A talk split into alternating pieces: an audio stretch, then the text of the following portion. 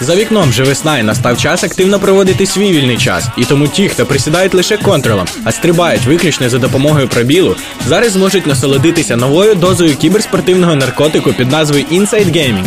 І з вами його ведучий Макс. Сьогодні ви дізнаєтеся про таке: перезавантаження серії NFS Underground, VCS SK2 HOTS, суперфінал DreamHack Dota 2 Invitational, апдейт Star Wars The Old Republic, анонс FIFA 2014.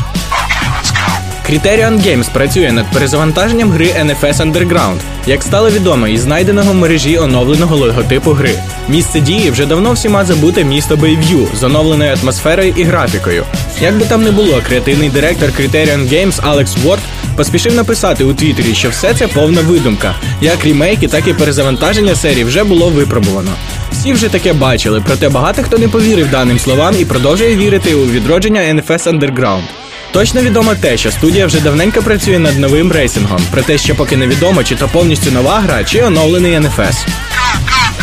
На сторінках порталу Battle.net з'явилася новина із списками запрошених вершків про СК2 геймінгу, котрі одразу проходять до своїх регіональних фіналів World Championship Series 2013 по СК2 HOTS. Серед корейців відомі імена всіх учасників, а от європейський і американський континент ще буде боротися за місця в фіналі регіону. Таким чином, по 8 гравців буде обрано шляхом проведення турнірів на ESL. Повний список гравців турніру на порталі Battle.net. 100% на фінали поїдуть три прогеймера з України Каз, Дімага та Блай.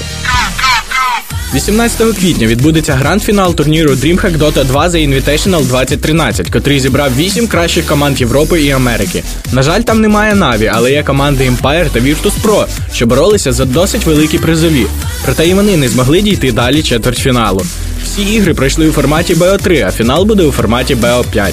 Висвітлювати дану подію буде незліченна кількість лайв-каналів і коментаторів. Нагадую, фінал The Invitational 2013, 18 квітня, 21.00 на Twitch TV. BioWare випустила апдейт до гри Star Wars The Old Republic, яка вже певний час є безкоштовною для завантаження ігри. Студія додала нову складну операцію для гравців, що мають максимальний рівень. Даний апдейт стане таким собі переходом до великого оновлення під назвою Rise of the Hut Cartel, що вийде у світ цього тижня. Новому оновленні кількість рівнів збільшена на 5.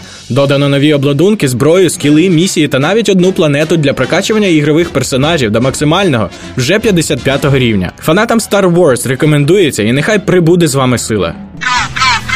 Для шанувальників комп'ютерного футболу цього тижня буде хороша новина. Electronic Arts готується анонсувати FIFA 14. Іспанський ігровий сайт заявляє, що найближчим часом в Мадриді відбудеться прес-івент, де гру покажуть за закритими дверима. А через декілька днів після івенту гру покажуть широкому загалу і знімуть заборонена публікація матеріалів. Згідно слів продюсера серії FIFA, в новій частині гравцям розширять онлайнові і соціальні можливості геймплею. Проте ніхто не відмовляється від одиночного режиму гри. Як завжди, гра побачить світ у вересні.